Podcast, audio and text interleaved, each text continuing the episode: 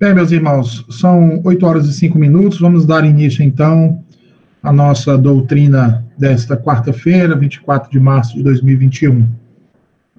Bem, meus irmãos, ah, na última quarta-feira, nós havíamos ah, falado acerca de quem deveria participar dos sacramentos, tanto o sacramento do batismo quanto o sacramento da ceia do Senhor. É, e nós havíamos dito que essa resposta, de uma maneira mais conclusiva, seria dada de acordo com que o nosso estudo avançasse, ou seja, de acordo com o que fôssemos nos aprofundando e desenvolvendo os temas ora propostos. E, sendo assim, nós demos início, então, especificamente ao estudo do primeiro sacramento, sacramento que nós chamamos de sacramento do batismo. E como nós havíamos dito, né, os sacramentos, mais uma vez, para relembrar os irmãos, eu vou, eu vou repetir por diversas vezes algumas definições para que os irmãos possam uh, apreender, meus irmãos, para não se confundirem mais ao longo da caminhada cristã. Tá? Nós havíamos visto no primeiro estudo que os sacramentos eles são símbolos sensíveis de bênçãos espirituais que eles tanto nos ensinam quanto representam através de ações exteriores as verdades do evangelho. Nós vimos que assim como a palavra os sacramentos também nos apresentam ao Senhor Jesus Cristo, ao Evangelho, de uma forma direta, né, visando o entendimento, a nossa natureza espiritual.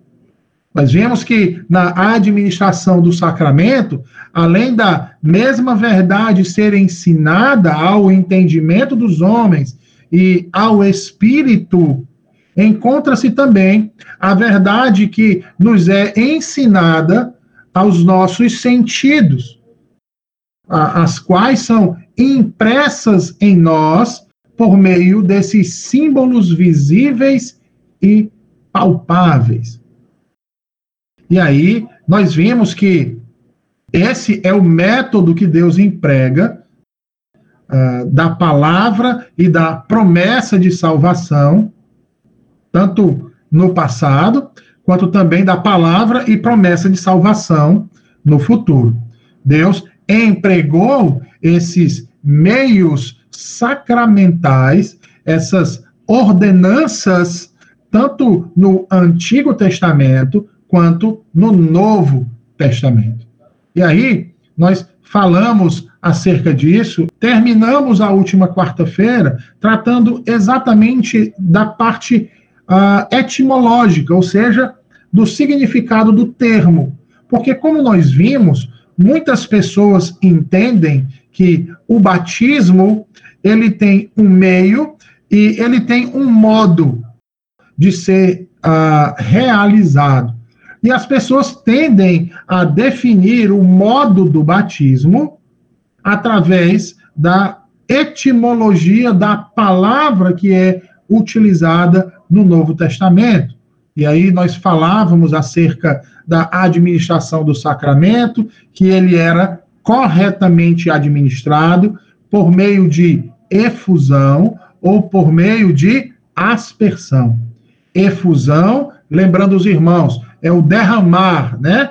Ah, é o que a gente geralmente pratica, seja por meio ah, de um recipiente, o qual nós despejamos a água na cabeça ah, do batizando, como também nós podemos colher né, com a mão e despejar a água na cabeça do batizando. É, esse tipo de modo nós chamamos de efusão, que significa derramar.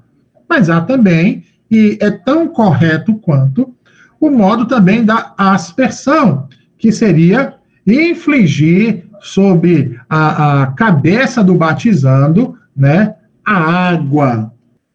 No entanto, alguns de nossos irmãos em Cristo, né, e aí na realidade do nosso país, infelizmente, dentre os crentes, a maioria tem origem batista ou origem uh, pentecostal, que também saiu de dentro de uma igreja batista, né?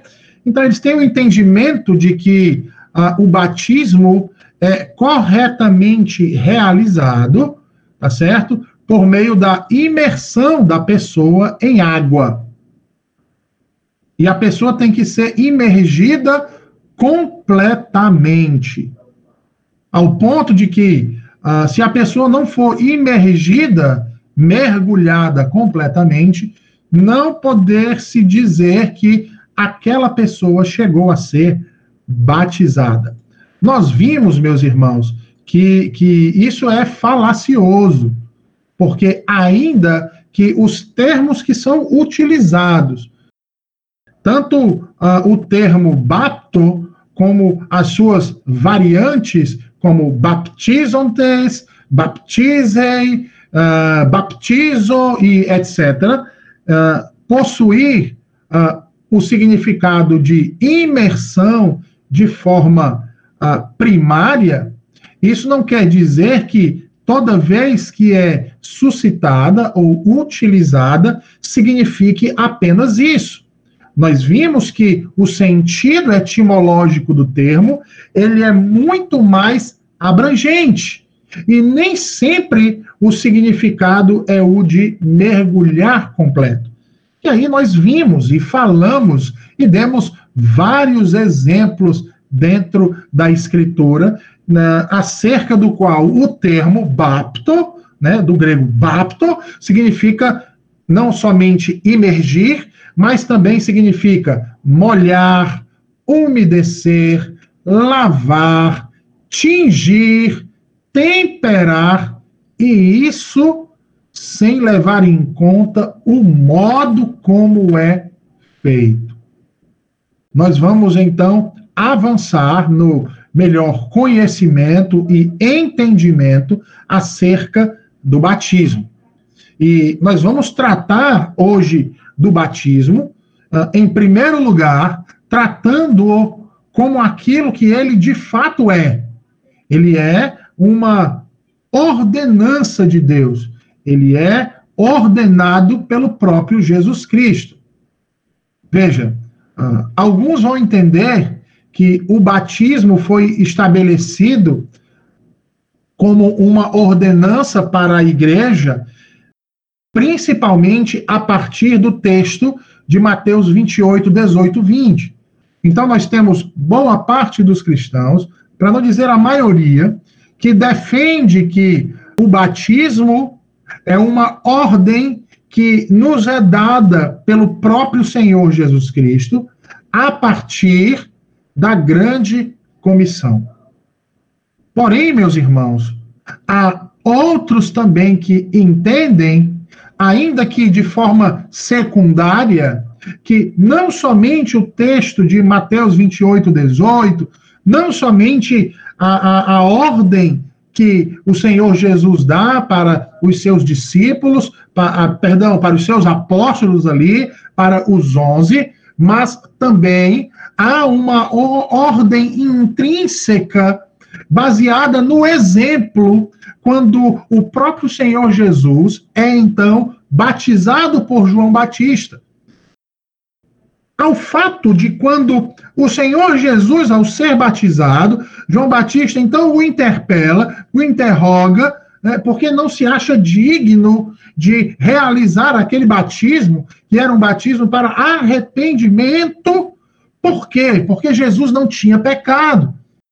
Mas Jesus responde então a João e o diz que, ou melhor dizendo, diz a ele que uh, era necessário para que se cumprisse toda a justiça. Então, uh, boa parte da igreja cristã também vai entender que ali, Jesus Cristo, como representante da humanidade redimida, ali como segundo Adão, cumpre aquela ordenança, cumpre aqui aquela necessidade tá? para nos mostrar essa obrigatoriedade, ou melhor dizendo, esse dever que todo discípulo tem, que é o de receber o batismo conforme o próprio Cristo assim instituiu.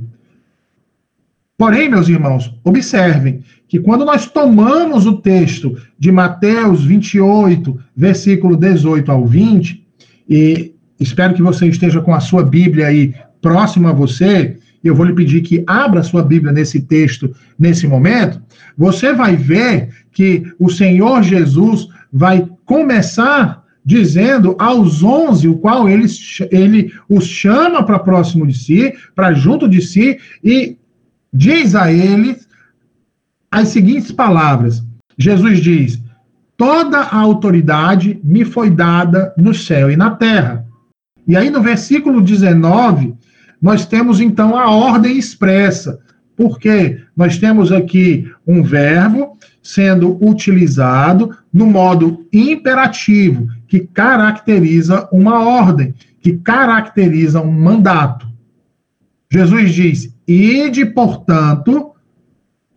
Só que a ordem não é no ide, a ordem está no fazer discípulos. Jesus ordena aos seus onze que eles vão para fazer o quê? Fazer discípulos.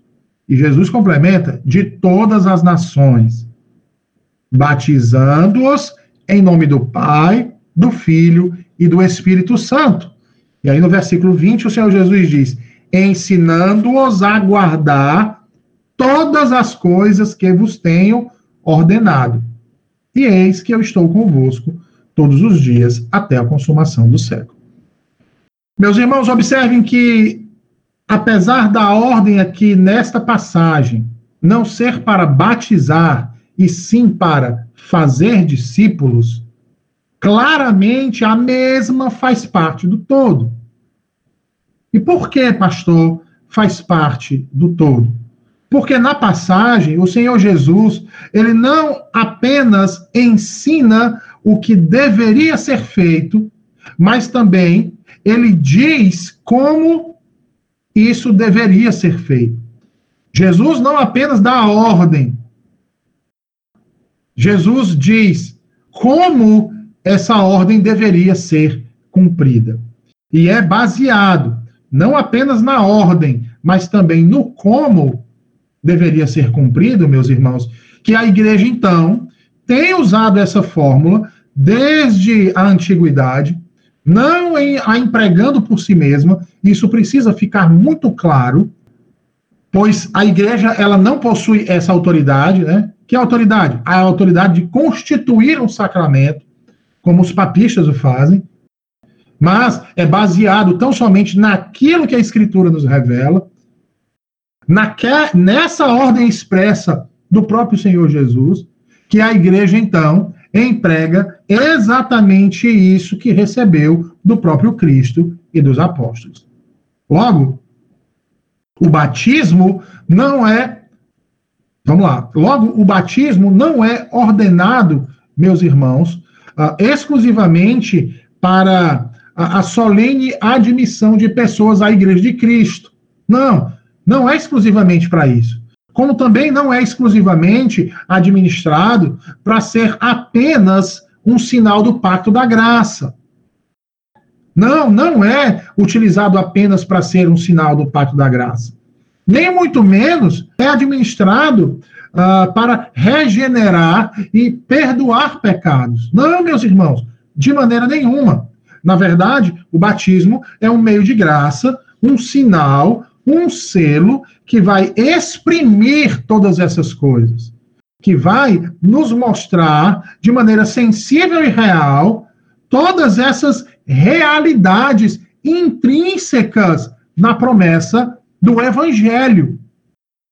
Conforme muito bem, então, declara a nossa confissão de fé, lá no capítulo 28, parágrafo 1, quando nos diz e define, né, dizendo o quê? Que o batismo é um sacramento do Novo Testamento, ordenado por Jesus Cristo, veja, é uma ordem de Jesus Cristo, não somente para admitir a parte batizada, a igreja visível, mas também estão equiparados, mas também não é só para sinalizar ou demonstrar a recepção, a, a admissão daquele, a, a igreja visível de Cristo, mas para ser um sinal e selo do pacto da graça.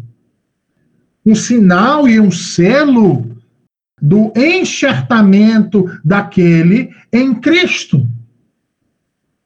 Um sinal da regeneração, da remissão dos pecados, de sua entrega a Deus através de Jesus Cristo, para andar em novidade de vida, para andar nos caminhos que ele ensinou, vivendo aquilo que ele falou, em obediência. Em obediência. Então, percebam aí que no Novo Testamento, o batismo vai encontrar a sua fundamentação em um outro sinal e selo na antiga aliança. Qual seria esse sinal e selo? Um dos meus principais objetivos hoje aqui é fazer com que você enxergue que desde o início Deus está nos revelando acerca da sua graciosa salvação, acerca do cumprimento das suas maravilhosas promessas, acerca de como ele vem administrando ao longo de toda a história, juntamente do seu povo, as suas bênçãos tão maravilhosas. Ora, no Novo Testamento, o batismo encontra sua fundamentação na circuncisão do Antigo Testamento. E se você lembrar e, e, e, observar em Gênesis, capítulo de número 17, veja aí, Gênesis 17, abra sua Bíblia aí, vá lá para o capítulo 17 de Gênesis, Veja aí o que diz o capítulo, os versículos 10 e versículo de número 11. Veja, Deus diz assim a Abraão: Esta é a minha aliança, que guardareis entre mim e vós e a tua descendência. Todo macho entre vós será circuncidado. Circuncidareis a carne do vosso prepúcio. Será isso por sinal de aliança entre mim e vós. A circuncisão, meus irmãos, era uma ordenança, um sinal, um selo do perdão de pecados e da santificação na aliança da graça. De acordo com o historiador grego do século V, Heródoto, a circuncisão não era uma prática exclusivamente judaica ao contrário, ela era praticada também entre outras nações, como, por exemplo, os egípcios, os fenícios, os sírios. Hermann Vitícius, um teólogo holandês ali do século, uh, eu não lembro bem o século de, de Vitícius, mas eu creio que seja século XVII, ah, os irmãos me corrijam se eu estiver errado, uh, Vitícius defendia que, na verdade, uh, esses outros povos que praticavam a circuncisão, na verdade, eles haviam assimilado essa prática a partir de Israel. No entanto, o fato de que outras civilizações ou outras nações uh, observavam essa prática não significa dizer que eles a praticavam possuindo o mesmo significado ou que essa prática possuía a mesma significância para eles que possuía, por exemplo, para a descendência de Abraão.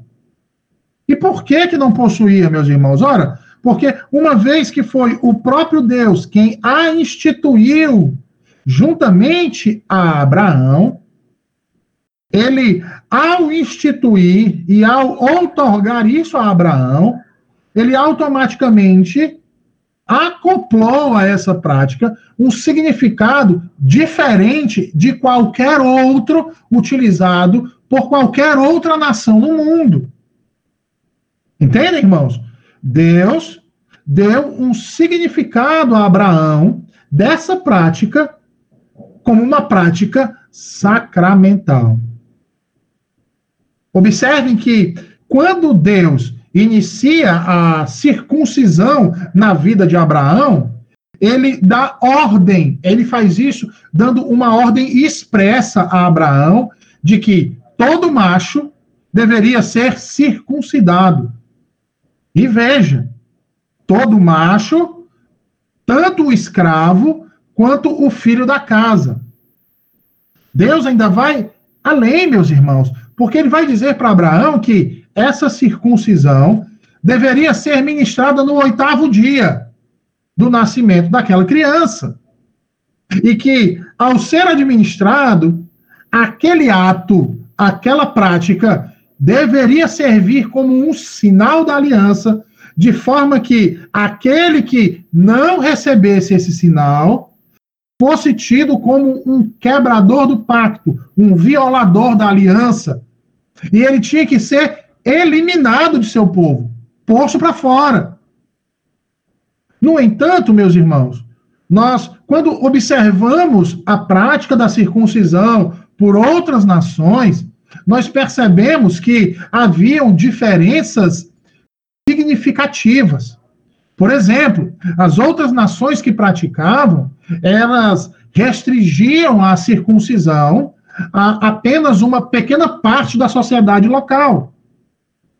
Não há relatos de que a circuncisão fosse administrado em outras nações, por exemplo, nos primeiros dias de vida do indivíduo. Pelo contrário, irmãos, na verdade, os relatos históricos nos comprovam que era uma prática que era realizada em idade mais avançada e sendo realizada, veja bem, na maior parte das vezes, como uh, uma medida sanitária. Observem que isso descaracteriza qualquer tipo de ligação que possa alguém querer estabelecer entre a prática da circuncisão realizada por povos pagãos e a prática da circuncisão que foi entregue por Deus a Abraão. Porque a prática da circuncisão que foi entregue a Abraão, ela tem um significado, ela possui uma significância diferente, ela é sacramental. Ela serve de sinal de confirmação da aliança graciosa de Deus, cuja grande e abrangente promessa é: serei o teu Deus e da tua descendência. Serei o teu Deus e da tua descendência. É interessante porque nós, quando observamos o texto lá de Atos 2, da, a gente vai falar um pouquinho hoje de Atos 2, né? Vamos repetir esse texto algumas vezes. E aí nós conseguimos traçar paralelos importantes entre o que Deus está dizendo aqui para Abraão, o que Deus vai suscitar outras vezes ainda no Antigo Testamento e o que vai ser reafirmado, veja, reafirmado mais uma vez na boca dos apóstolos, não apenas por Pedro, mas também por Paulo, mas também por João. Essa realidade serei o teu Deus e da tua descendência. A promessa é para vós e também para os vossos filhos. Observem que, especificamente, a circuncisão, ela é um selo de dois benefícios da aliança: da justiça da fé e da circuncisão do coração. E, e isso fica claro no Antigo Testamento não era apenas um sinal exterior. Ele apontava para uma realidade interior, irmãos. Aplicada, ou seja, na justiça, no perdão de pecados, na regeneração, na santificação, na salvação graciosa. Agora, isso não quer dizer que a, a circuncisão significava conceder esses benefícios de uma forma mecânica. Pelo contrário, a circuncisão externa tinha que ser acompanhada de uma circuncisão interna, ou aquilo que o próprio Deus vai chamar de circuncisão do coração, sem a qual a circuncisão externa não possuiria valor algum. Porque, mais uma vez, meus irmãos, a circuncisão não salvava ninguém. Era um ato exterior que apontava para uma realidade interior. Da mesma forma, nós dizemos, o batismo ele não salva ninguém. Ele é um sinal exterior de uma realidade que ocorre interiormente.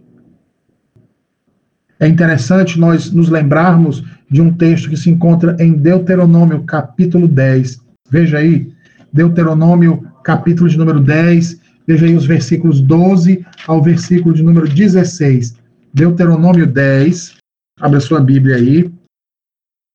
Ah, versículos de número 12 até o versículo de número 16. Deuteronômio 10, 12 ao 16, diz assim: Preste atenção no que o Senhor diz. Agora, pois, ó Israel, que é que o Senhor requer de ti? Não é que temas o Senhor teu Deus e andes em todos os seus caminhos, e o ames, e sirvas ao Senhor teu Deus de todo o teu coração e de toda a tua alma, para guardares os mandamentos do Senhor e os seus estatutos que hoje te ordeno para o teu bem? Eis que os céus e os céus dos céus são do Senhor teu Deus, a terra e tudo que nela há. Tão somente o Senhor se afeiçoou a teus pais para os amar, a vós outros, descendentes deles. Escolheu de todos os povos, como hoje se vê. Agora preste atenção no versículo 16. Circuncidai, pois, o vosso coração, e não mais endureçais a vossa cerviz. Observe ainda, irmãos, que a circuncisão, sendo um selo da justiça da fé, como nós falamos aqui, ela pressupõe fé.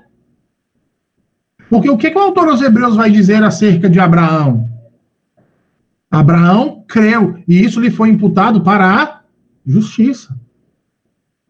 Ao passo que, da mesma forma, quando nós lemos Romanos 3, versículo 2, Paulo fala acerca da tentativa judaica de estabelecer sua própria justiça externa com base na lei, com base naqueles distintivos, como, por exemplo, o da circuncisão. E o que, que Paulo vai dizer? Que esses judeus, assim como os gentios, estavam no mesmo patamar. Eram tão merecedores de juízo quanto os próprios gentios. Assim como a circuncisão, o batismo é um dever. O batismo acha seu fundamento no Novo Testamento, na circuncisão do Antigo Testamento. Vejam, se um homem deseja tornar-se e ser considerado discípulo de Cristo, ele tem de ser batizado. Assim como aquele que desejava tornar-se e ser considerado judeu, ele tinha que circuncidar-se.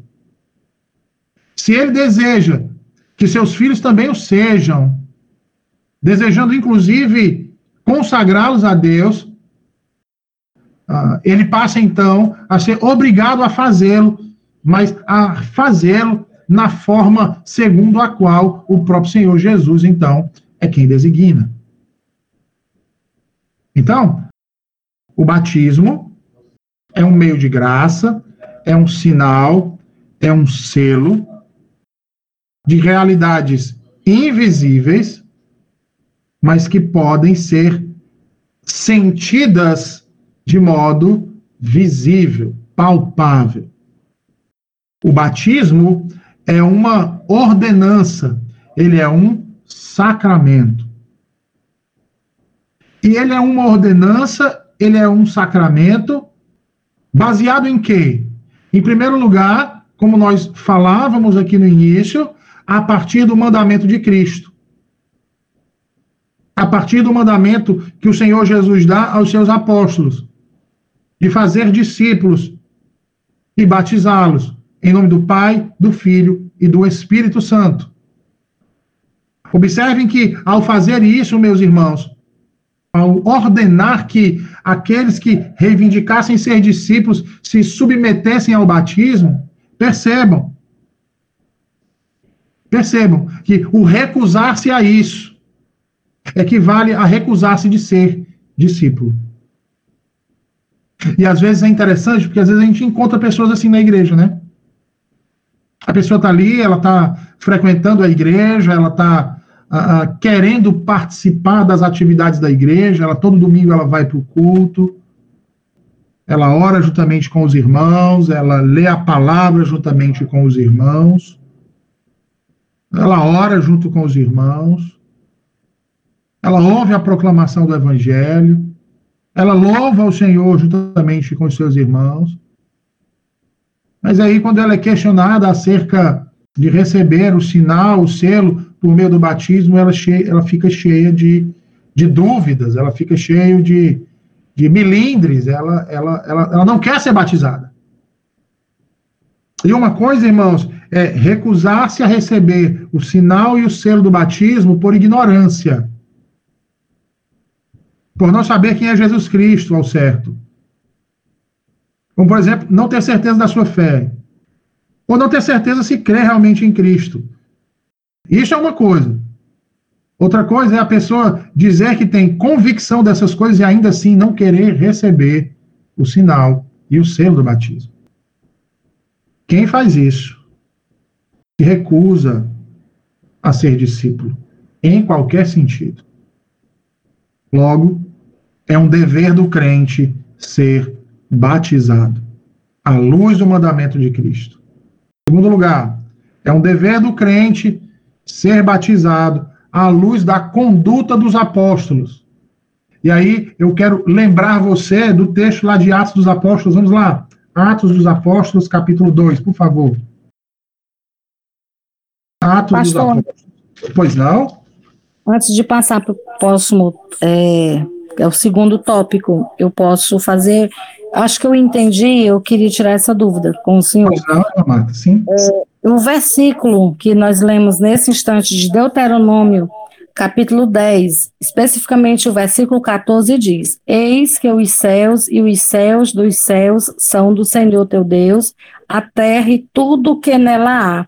Podemos fazer uma comparação de imediato com o que o próprio Senhor Jesus Cristo falou em Mateus, na Grande Comissão, no capítulo 28, especificamente no versículo 18, na parte B, quando ele diz assim, ó, toda autoridade me foi dada no céu e na terra. Fazendo essa comparação, a gente consegue perceber a importância desse sacramento, dessa ordem dada. Então, não tem por que não fazer, como o senhor acabou de explicar, e a pessoa que se nega participar do sacramento provavelmente não entendeu ainda então, a, eu posso fazer essa comparação, esses dois versículos, é como se eles, é, um ratificasse o que o outro tinha sido dito? Com certeza, irmã Marta, com certeza. A sua analogia, a sua comparação está perfeita. É isso mesmo. A, a autoridade que é dada a Cristo como o segundo Adão, representante do povo redimido. É o que Deus está falando. Ó, a promessa, quando, quando, quando Deus diz assim: eu sou o teu Deus e vocês são o meu povo. O que é que Deus está implicando dizer com isso? Salvação pela graça. Eu sou o Deus de vocês. Eu não sou o inimigo de vocês, mas eu sou o Deus de vocês. Você está entendendo? É, é, exatamente isso. Então, quando nós comparamos esse tipo de coisa, porque muita gente vai dizer o seguinte, né? Ah, mas a circuncisão era só um rito externo. Não era só um rito externo. Isso fica claro, por exemplo, em textos como esse aqui. Por diversas vezes, o Senhor Deus, você vai ver, é, é, é, Deus vai dizer ao povo de Israel: vós sois incircuncisos de coração. Porque a circuncisão apontava para uma que era externa, mas apontava para uma realidade interna. Exato. Do, do, mesmo jeito, o batismo. Não adianta achar que, ah, ah, por exemplo, o fato de nós eu, eu não quero antecipar, mas eu vou falar isso na próxima quarta, a gente vai falar sobre batismo infantil, Né? Mas, por exemplo, muita gente questiona nós presbiterianos que nós batizamos as nossas crianças. E é como se o batismo fosse uma profissão de fé. Batismo não é profissão de fé. Você entendeu? Ba batismo não é profissão de fé, mas as pessoas tendem a achar que batismo é profissão de fé. Batismo não é profissão de fé. Nós estamos cumprindo aquilo que Deus ordenou. Deus foi quem disse. Ele disse a Abraão: a promessa é para vós e para o vosso descendente. Circuncide a criança com oito dias. E quando nós vamos lá para o Novo Testamento, nós vemos o apóstolo Pedro ali proclamar, que é o texto que nós vamos ler agora, praticamente as, os mesmos princípios, ele reiterando, ou seja, reafirmando aquilo que Deus vem dizendo, ó. Então a sua analogia está perfeita, tá? Perfeita, irmã Marta. Obrigado. Obrigado. Então, meus irmãos, Atos capítulo de número 2. Atos capítulo de número 2.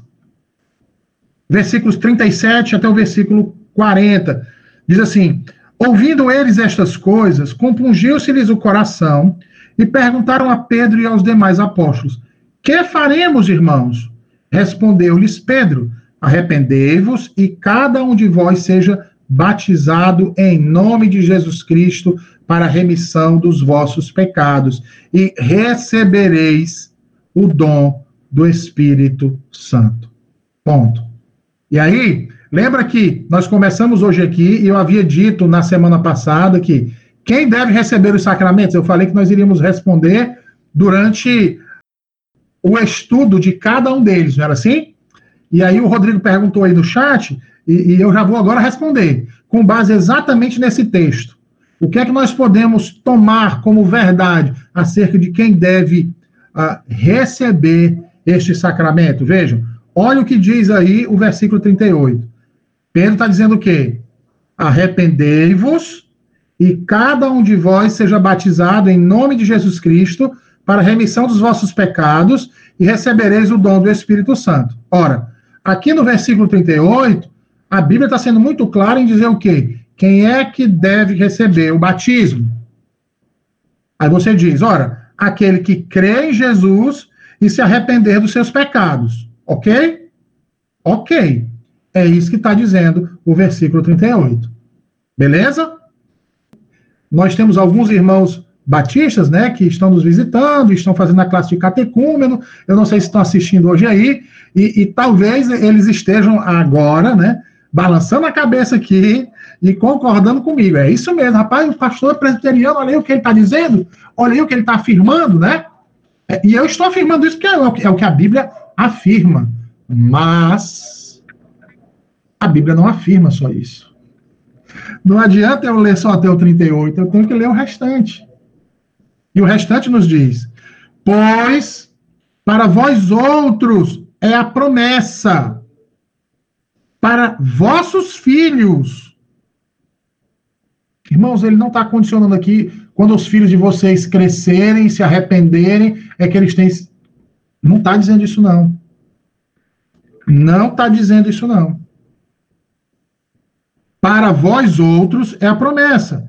Para vossos filhos, veja bem, e para todos os que ainda estão longe, isto é, para quantos o Senhor nosso Deus chamar. Com muitas outras palavras, deu testemunho e exortava-os, dizendo: Salvai-vos desta geração perversa. Então, os que lhe aceitaram a palavra foram batizados, havendo um acréscimo naquele dia de quase 3 mil pessoas. A promessa, irmãos, do, da salvação, a promessa graciosa de Deus é para nós e também para os nossos filhos. Também para os nossos filhos. Assim como na antiga aliança, agora ganhando o ar universal nós temos no Novo Testamento. No Antigo Testamento, nós temos aquela questão restrita à tipologia de Israel. Mas aqui no Novo isso se amplia. Entendem, irmãos? O evangelho ele ganha proporções universais, né? Universais. Tá certo? E na grande, e na grande comissão também está falando isso, né? Exato. Todas as nações. Todas as nações. E a promessa é para quem? Para vós e para os vossos filhos. Entendeu, irmã Marta? É para nós e para os nossos filhos. A promessa é essa. A promessa é essa. Ora, mas o filho de Abraão não nasceu crendo. Não, não nasceu, mas a promessa diz isso. O sinal externo aponta para uma realidade interna. E que nós já vimos que essa realidade interna é obra e operação de quem? Do Espírito Santo de Deus. Porque é ele quem converte os nossos corações.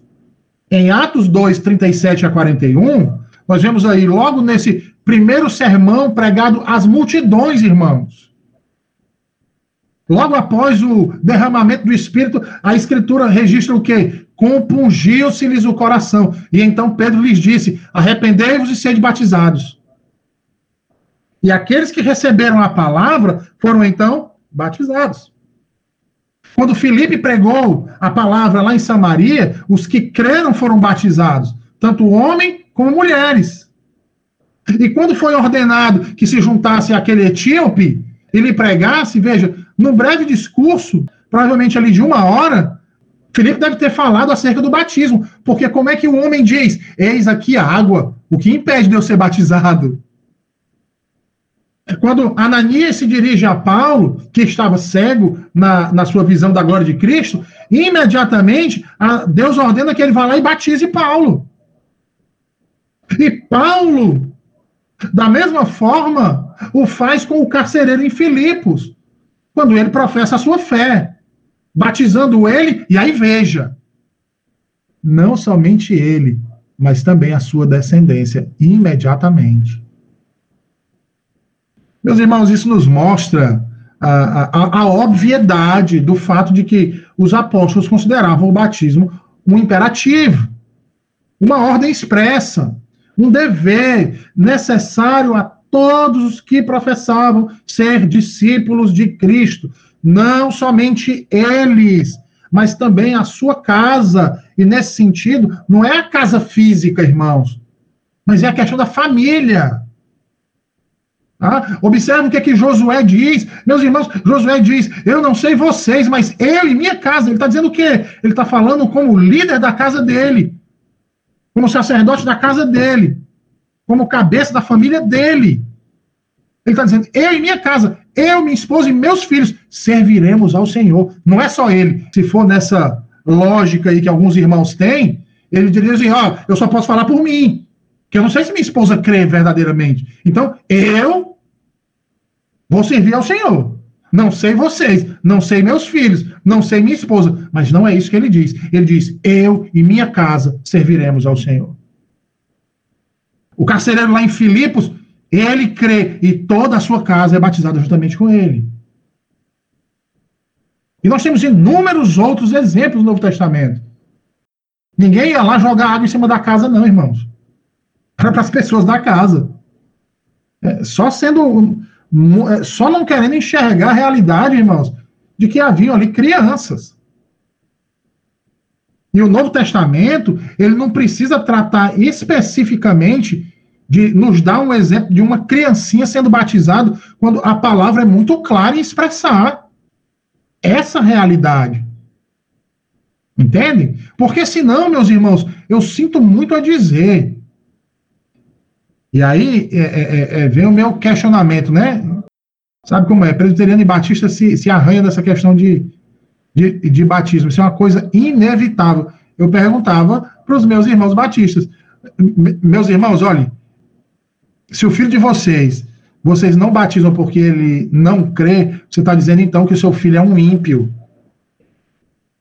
E você está deixando seu filho viver na impiedade, supondo que um dia, somente um dia, é que ele vai poder desfrutar dessa bênção que Deus é quem declara que deve alcançar a nossa, a nossa descendência. De certa forma, você amaldiçoa o seu filho. privando ele da graça de Deus. Privando ele de fazer parte do corpo de Cristo. Mas é interessante porque nenhum pai gosta de chamar o seu filho de ímpio, né? Ele leva para a igreja todo domingo, ele leva para a escola dominical. É engraçado como a igreja chama, né? Os cordeirinhos de Jesus. Mas como que eles são cordeirinhos de Jesus se não foram inseridos no arraial do Senhor Jesus Cristo? Se não receberam o selo, o sinal da aliança. Eles não são cordeirinhos, eles são bodes. Eles não fazem parte do rebanho de Cristo. E por culpa de quem? Dos pais. Que os deixaram de fora. Eles deixaram de fora. Ah, não, mas a gente apresenta, irmãos. A Bíblia não fala de apresentação. Ah, mas é porque Jesus foi apresentado na sinagoga e circuncidado. Ele foi apresentado e circuncidado. Não era só apresentado, não. Apresentado e circuncidado. Então, circuncide seu filho. Apresente e batize seu filho. Então, vejam, todos os cristãos, em todos os tempos, têm se sentido obrigados, irmãos, pela autoridade de Cristo a confessá-lo diante dos homens por meio da ordenança do batismo. É inadmissível, meus queridos irmãos, que um cristão sincero fique se imiscuindo de uma questão tão séria como essa. Não pode, irmãos. Logo, os que consideram o batismo uma cerimônia sem importância, ou como um mero rito, né, que pode ser negligenciado de maneira impune, porque não implica em salvação, veja, eles estão indo de encontro às convicções apostólicas, que é o que ordenou o próprio Cristo. O dever do batismo, irmãos, constitui uma grande honra e uma grande distinção. É interessante porque a gente gosta de usar determinados títulos, determinados distintivos. Eu lembro que na minha adolescência eu fui escoteiro. E aí eu ia para as reuniões que eram dias de sábado à tarde, na época era, era no centro comunitário que tinha ali na Borges de Melo, né? E um colega meu era escoteiro e ele me convidou para ir para essas reuniões e eu ia para essas reuniões e chegava lá, os outros garotos estavam todos vestidos, né? Bermuda azul marinho, meiões cinzas até a altura do joelho, sapato preto, uma camisa azul azul clara, parecida com as cores usadas pela aeronáutica, a, eu era escoteiro do ar, né? Um lenço amarelo fitado com um, um, um azul, um azul marinho. eu lembro, irmãos, eu lembro. É, eu gostava muito de ser escoteiro. E, e, tinha um anel que prendia esse lenço naquela camisa, e eu olhava para aquilo dali, irmãos, eu sonhava em andar daquele jeito, em receber aquele lenço, porque a gente só poderia receber o lenço depois de, de, de, de, de, passar pela, pela iniciação, né, de ser, de ser recebido no grupo como escoteiro, fazer a promessa de ajudar o próximo, né, de, de, de respeitar os mais velhos, enfim. E, e, você tinha que ir aprendendo, né, aqueles, aqueles conceitos do chamado escotismo, Uh, e somente depois que você tivesse aprendido, você podia, então, uh, uh, fazer a promessa. E aí eu lembro que o dia que eu fui fazer a promessa, né, estava tudo certo, a minha ansiedade, eu, eu saí de casa todo vestidinho de, de, de que chute, é o novo, viu, irmãos? Que chute. que chute. Saí vestido de que chute, meião cinza aqui até a altura do joelho, a bermuda azul marinho, um cinto, rapaz, que tinha uma fivela linda com, com, com uma, com, uma, com uma flor de lis, né?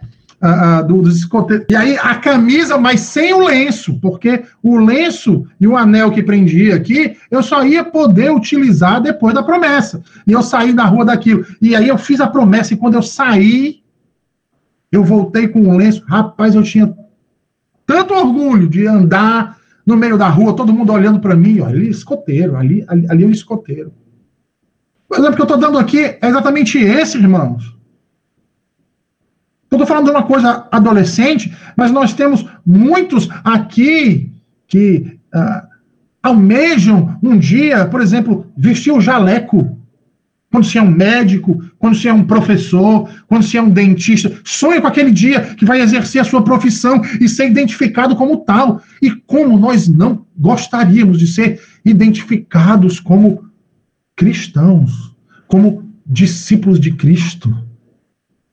Como não sentiríamos nós, meus irmãos, a mesma honra e a mesma distinção? Não, não, não a mesma, Perdão, irmãos, mas maior honra e maior distinção do que receber e usar as insígnias de discípulo de Jesus Cristo. E aí, às vezes, eu olho tantos irmãos que se sentem envergonhados em, em às vezes, demonstrar que são cristãos. Não se sinta envergonhado. Não tenha vergonha de andar com a sua Bíblia embaixo do braço. Não ande com ela só embaixo do braço. Ela com ela em suas mãos, não somente em suas mãos, mas principalmente ande com ela na sua mente, no seu coração. Seja distinguido, seja distinguido como discípulo de Cristo nesse mundo. Tá certo? Ora, os que são batizados, a menos que renunciem a seu privilégio, são membros da igreja visível então, sinta-se feliz, contente em fazer parte da igreja visível de Jesus Cristo na face da terra. A igreja, meus irmãos, é uma instituição de Deus. É, o Dr. Charles Rod ele vai dizer: é a sua casa do tesouro. Porque ali estão aqueles por quem o sangue precioso do seu unigênito foi derramado. Foi derramado. Então, nós não podemos negligenciar essa ordem tão importante. Ser membro da igreja visível, meus queridos, não é apenas uma grande honra, é também uma grande vantagem. Sabe por que é uma grande vantagem? Porque é a igreja que são confiados os oráculos de Deus. É ela, irmãos, a depositária daquela verdade que pode fazer dos homens sábios para a salvação. É por meio dela que a instrumentalidade divina designada para preservar e comunicar essa verdade foi estabelecida. Logo, eu tenho certeza, cada um admite, cada um desses membros professos admitem que é uma bênção ter nascido cristão, ao invés de ter nascido em um país pagão, em uma família pagã. Que privilégio, irmãos, é você nascer numa casa cujo Senhor é Deus. Numa família com pais e mães que temem ao Senhor. Que privilégio. Não menos verdadeiro é uma bênção de viver sobre o cetro da igreja, em vez de viver a deriva no mundo de trevas. Pelo momento que vivemos, eu olho para tantas pessoas desigrejadas, irmãos, tantas pessoas que têm fugido dos ajuntamentos solenes, tantas pessoas que têm tentado se despir dessa caracterização, não enxergou a realidade do privilégio de poder ser chamado de corpo de Cristo, de congregar numa igreja que proclame fielmente a palavra, que administre corretamente os sacramentos e que haja com disciplina com aqueles que são teimosos.